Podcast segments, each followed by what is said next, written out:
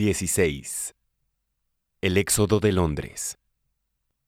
Ya habrá imaginado el lector la rugiente ola de miedo que azotó la ciudad más grande del mundo al amanecer del lunes.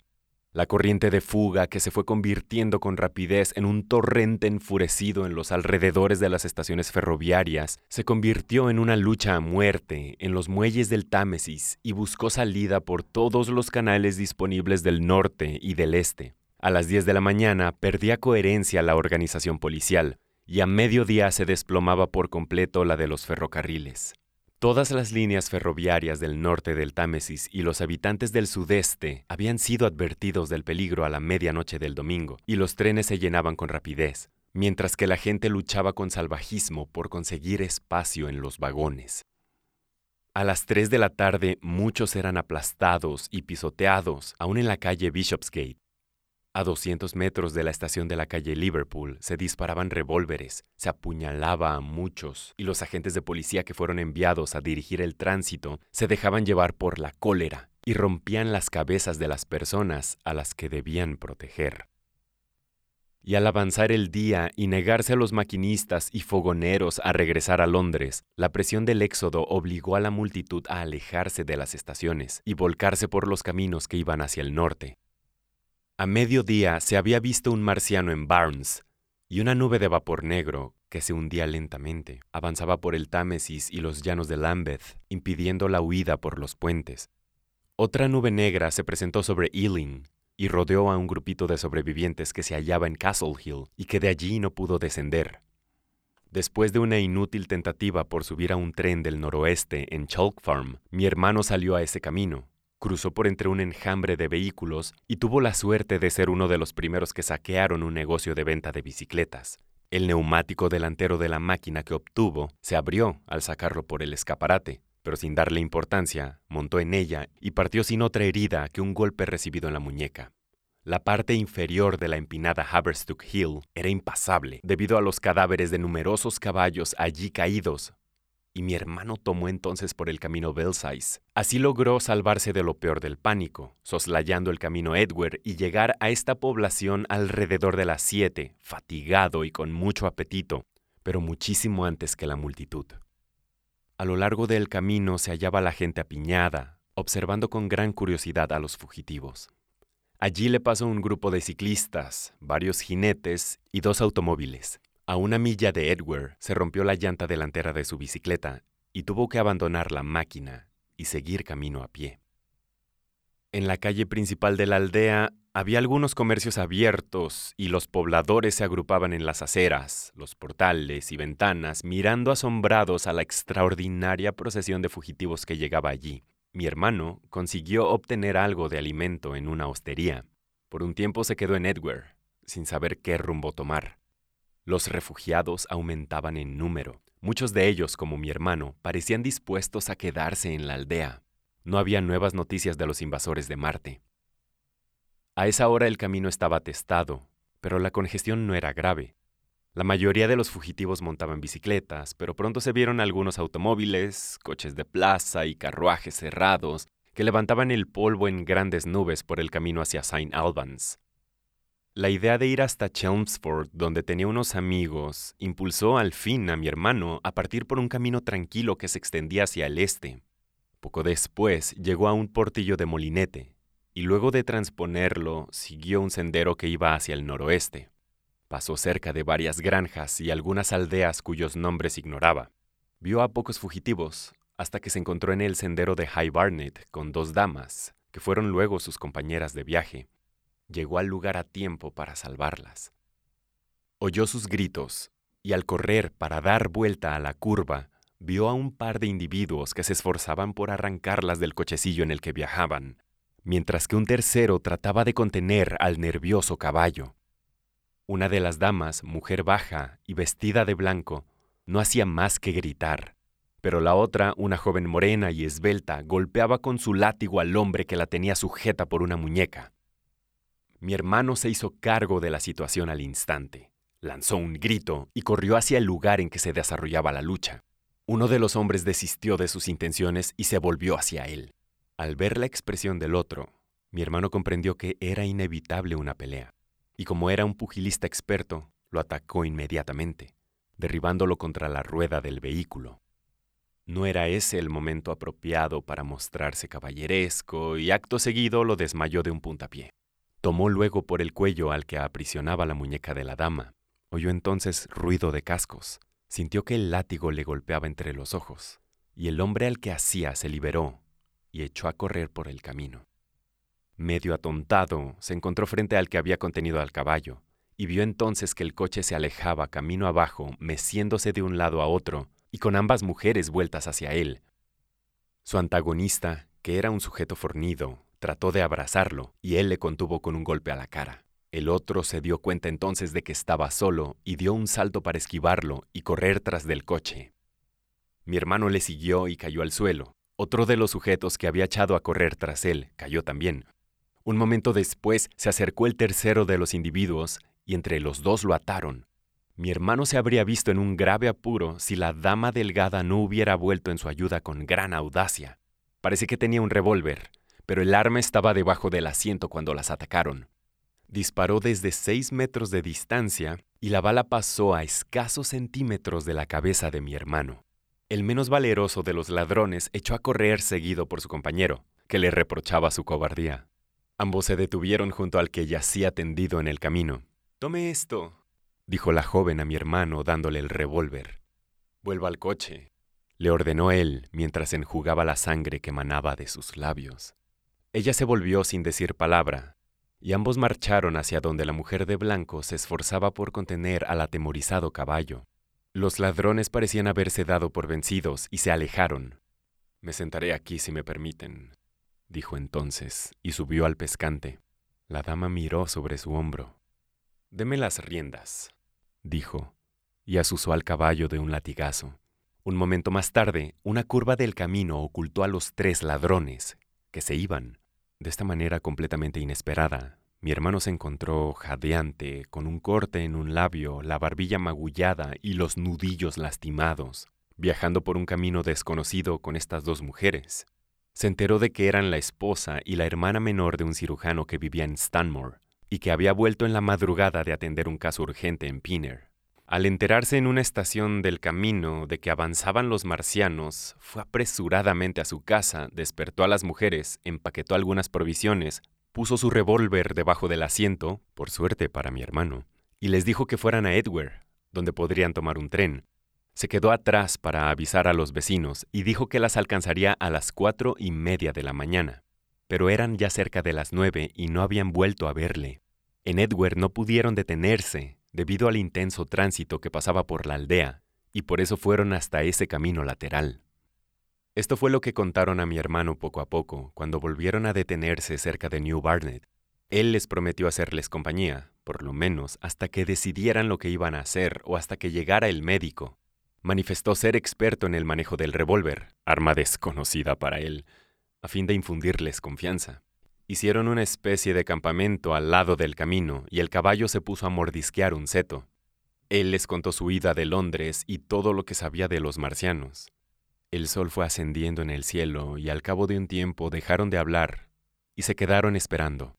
Varios caminantes pasaron por allí y por ello supo mi hermano algunas noticias. Cada respuesta que recibía acrecentaba su impresión del gran desastre sufrido por la humanidad y aumentaba su convicción de que era necesario proseguir la huida inmediatamente. Por este motivo lo sugirió a sus acompañantes. Tenemos dinero, dijo la más delgada, y vaciló un poco. Miró a mi hermano a los ojos y desapareció su incertidumbre. Yo también lo tengo, dijo él. Ella le explicó que llevaban 30 libras en oro, además de un billete de 5, y sugirió que con eso podrían tomar un tren en St. Albans o en New Barnet. Mi hermano creyó imposible hacerlo, ya que había visto lo ocurrido en Londres con los trenes, y expresó su idea de cruzar Essex hacia Harwich y así escapar del país. La señora Elphinstone, que era la dama de blanco, no quiso escuchar razones y siguió llamando a George, pero su cuñada era muy decidida y finalmente accedió a la sugerencia de mi hermano. Así pues, siguieron hacia Barnet con la intención de cruzar el gran camino del norte. Mi hermano iba caminando junto al coche para cansar al caballo lo menos posible. A medida que avanzaba el día se acrecentaba el calor, y la arena blancuzca sobre la que pisaban se tornó cegadora y ardiente, de modo que solo pudieron viajar con mucha lentitud.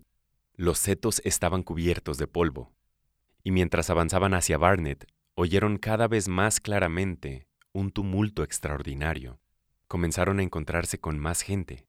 En su mayoría miraban todos hacia adelante con la vista fija. Iban murmurando por lo bajo. Estaban fatigados, pálidos y sucios. Un hombre vestido de etiqueta se cruzó con ellos. Iba caminando y con los ojos fijos en el suelo. Oyeron su voz y, al volverse para mirarle, le vieron llevarse una mano a los cabellos y golpear con la otra algo invisible. Pasado su paroxismo de ira, continuó caminando, sin mirar hacia atrás, ni una sola vez. Cuando siguieron hacia la encrucijada al sur de Barnett, vieron a una mujer que se aproximaba al camino por un campo de la izquierda llevando un niño en brazos, y seguida por otros dos. Luego apareció un hombre vestido de negro, con un grueso bastón en una mano y una maleta en la otra. Después vieron llegar por la curva un carrito arrastrado por un sudoroso caballo negro y guiado por un joven de sombrero hongo cubierto de polvo. Viajaban con él tres muchachas y un par de niños. ¿Por aquí podremos dar la vuelta por Edward? preguntó el conductor, que estaba muy pálido. Cuando mi hermano le hubo contestado afirmativamente, tomó hacia la izquierda, azotó al caballo y se fue sin darle las gracias. Mi hermano notó un humo gris pálido que se levantaba entre las casas que tenía frente a sí y que velaba la fachada blanca de un edificio que se hallaba detrás de las villas. La señora Elphinstone lanzó un grito al ver una masa de llamas rojas que saltaban de las viviendas hacia el cielo. El ruido tumultuoso resultó ser ahora una cacofonía de voces, el rechinar de muchas ruedas, el crujir de vehículos y el golpear de cascos sobre el suelo. El camino describía allí una curva cerrada, a menos de 50 metros de la encrucijada. Dios mío, gritó la señora Elphinstone. ¿A dónde nos lleva usted? Mi hermano se detuvo. El camino principal estaba lleno de gente. Era un torrente de seres humanos que avanzaban apresuradamente hacia el norte, mientras unos empujaban a otros. Una gran nube de polvo blanco y luminoso por el resplandor del sol tornaba indistinto el espectáculo y era constantemente renovado por las patas de gran cantidad de caballos, los pies de hombres y mujeres y las ruedas de vehículos de toda clase. ¡Paso! gritaban las voces. ¡Abran paso! Tratar de llegar al cruce del sendero por el camino principal era como querer avanzar hacia las llamas y el humo de un incendio. La multitud rugía como las llamas, y el polvo era tan cálido y penetrante como el humo, y en verdad algo más adelante ardía una villa, cuyo humo aumentaba la confusión reinante. Dos hombres se cruzaron con ellos, Después pasó una mujer muy sucia, que llevaba un atado de ropas y lloraba sin cesar. Todo lo que pudieron ver del camino de Londres entre las casas de la derecha era una tumultuosa corriente de personas sucias que avanzaban apretujadas entre las casas de ambos lados. Las cabezas negras, las formas indefinibles, se tornaban claras al llegar a la esquina, pasar y perder de nuevo su individualidad en la confusa multitud que desaparecía entre una nube de polvo. ¡Adelante! ¡Adelante! gritaban las voces. ¡Paso! ¡Paso! Las manos de uno presionaban sobre las espaldas de otro. Mi hermano se quedó parado junto al caballo. Luego, irresistiblemente atraído, avanzó paso a paso por el sendero. Edward había sido una escena de confusión. Chalkform, un tumulto indescriptible.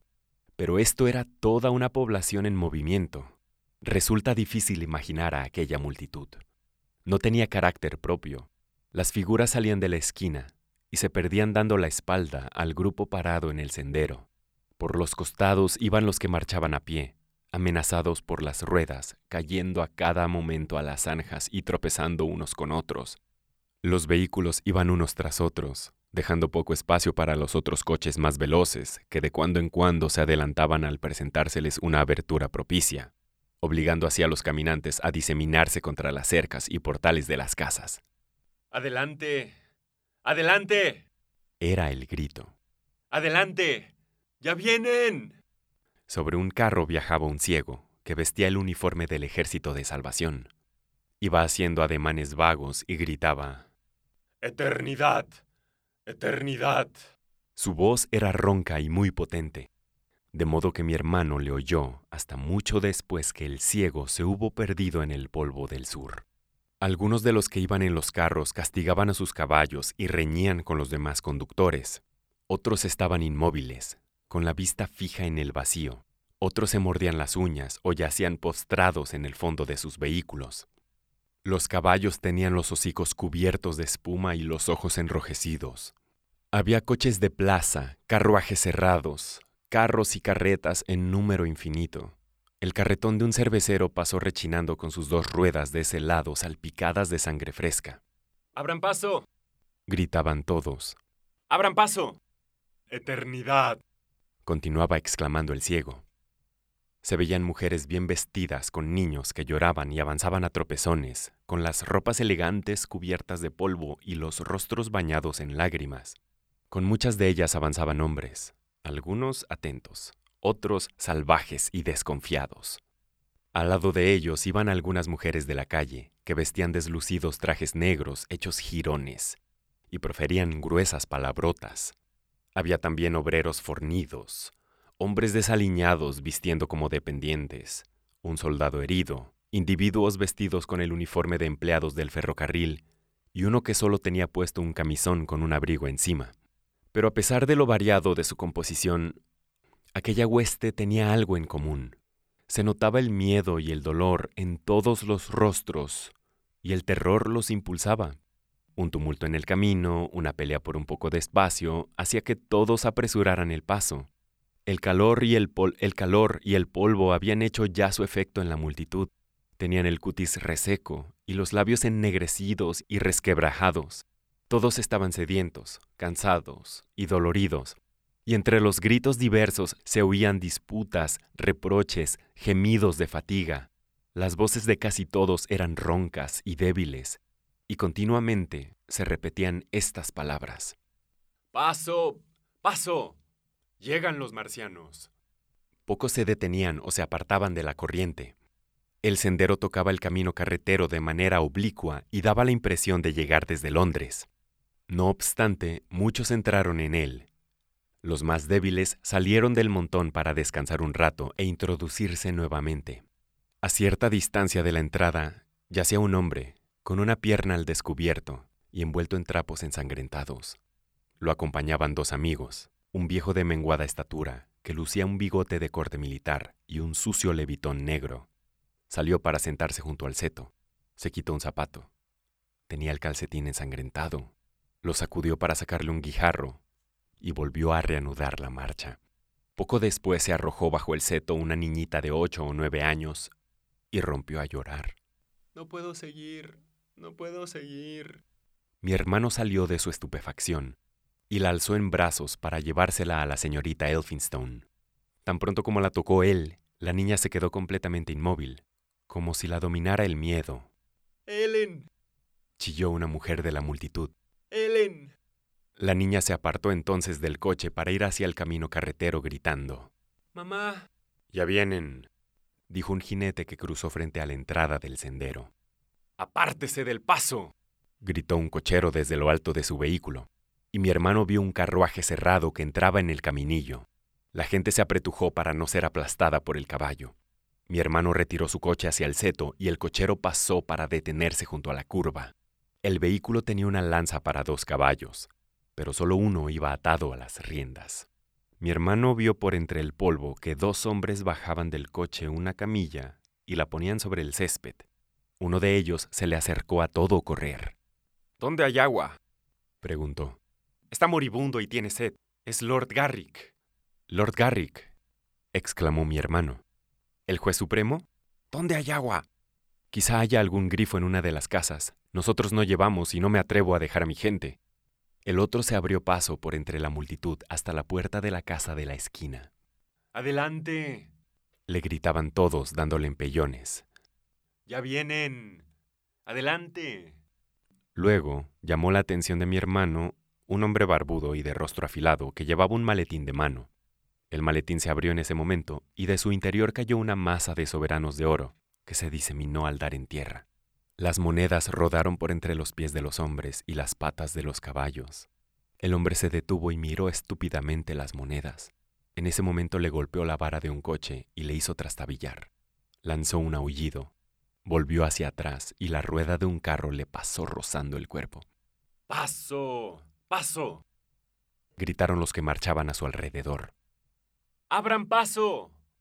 Tan pronto como hubo pasado el coche, el individuo se arrojó sobre la pila de monedas y comenzó a llevarlas a puñados a sus bolsillos. Un caballo llegó hasta él y un momento después el hombre se levantaba a medias para ser aplastado luego por los cascos. ¡Cuidado! Gritó mi hermano, y apartando del paso a una mujer se esforzó por asir las riendas del animal. Antes que pudiera lograrlo, oyó un grito bajo las ruedas y vio por entre el polvo que la llanta pasaba sobre la espalda del pobre desgraciado. El conductor del carro asestó un latigazo a mi hermano. Este corrió enseguida hacia la parte posterior del vehículo. Los gritos le aturdieron un tanto. El hombre se debatía en el polvo, entre su dinero, e incapaz de levantarlo, porque la rueda le había quebrado la columna vertebral y sus piernas no tenían movimiento. Mi hermano se entonces gritándole al conductor del coche siguiente, y un hombre que montaba en un caballo negro se adelantó para prestarle ayuda. Sáquelo del camino, dijo el jinete. Tomándolo por el cuello de la levita, mi hermano comenzó a arrastrar al pobre hombre, pero el otro seguía empeñado en recoger su dinero y miró a su benefactor con expresión colérica, mientras que lo golpeaba con el puño lleno de monedas. ¡Adelante! ¡Adelante! gritaban las voces de todos. ¡Paso! ¡Paso! Se oyó un ruido estrepitoso al golpear la vara de un carruaje contra la parte posterior del carro que detuviera el jinete. Mi hermano levantó la vista y el hombre del oro volvió la cabeza para morderle la mano con que le tenía sujeto del cuello. Hubo un choque y el caballo negro se desvió de costado mientras que avanzaba rápidamente. Uno de los cascos rozó el pie de mi hermano. Este soltó al caído y dio un salto atrás. Vio entonces que la cólera era reemplazada por el terror en la cara del caído, y un momento después el pobre desgraciado quedaba oculto a su vista. Mi hermano se vio arrastrado más allá de la entrada del sendero, y debió hacer grandes esfuerzos para volver allí. Vio que la señorita Elphinstone se cubría los ojos y que un niño miraba fijamente algo oscuro e inmóvil que había en el suelo, y era aplastado cada vez más por las ruedas que pasaban. Volvamos atrás, gritó entonces, e hizo volver al caballo. No podemos cruzar este infierno. Se alejaron por el sendero por espacio de unos cien metros, hasta que quedó oculta a su vista la vociferante multitud. Al pasar por la curva del camino, vio mi hermano la cara del moribundo tendido en la zanja. Las dos mujeres se estremecieron al verlo. Más allá de la curva se detuvo de nuevo mi hermano. La señorita Elphinstone estaba muy pálida y su cuñada lloraba desconsoladamente y se había olvidado ya de llamar a George. Mi hermano se sintió horrorizado y perplejo a la vez. Tan pronto como hubieron retrocedido, comprendió lo inevitable y urgente que era intentar el cruce. Se volvió entonces hacia la joven. Debemos ir por allí, declaró, y de nuevo hizo volver al caballo. Por segunda vez en ese día demostró la joven su fortaleza de carácter. Para abrirse paso por el torrente humano, mi hermano se internó en él y detuvo un coche. Mientras guiaba a su caballo hacia el otro lado, un carro enganchó sus ruedas con las de ellos y siguió después de arrancar una larga astilla del cochecillo. Un momento después quedaban prisioneros del torrente y eran arrastrados hacia adelante. Con las marcas de los latigazos que le asestara el cochero, mi hermano saltó al cochecillo y tomó las riendas de mano de la joven. Apunte al hombre que está detrás y nos empuja mucho, ordenó dándole el revólver. No, apúntele al caballo. Después comenzó a buscar la oportunidad de desviarse hacia la derecha del camino, pero una vez en la corriente pareció perder el control y formar parte de la caravana interminable. Cruzaron Chipping Barnet con los demás y estaban casi una milla más allá del pueblo antes que pudieran abrirse paso hacia el otro lado del camino. El ruido y la confusión eran indescriptibles, pero en el pueblo y más allá había varios caminos secundarios que, en cierto modo, aliviaron la presión de la marcha. Tomaron hacia el este por Hadley, y allí y algo más adelante se encontraron con una gran multitud que bebía en el arroyo, y muchos de cuyos componentes luchaban por llegar hasta el agua. Luego, desde una colina próxima a St. Barnet, vieron dos trenes que avanzaban lentamente, uno tras otro, sin señales ni orden, llenos de pasajeros, muchos de los cuales iban hasta sobre los carbones del tender. Ambos convoyes viajaban hacia el norte, por las vías del Gran Norteño.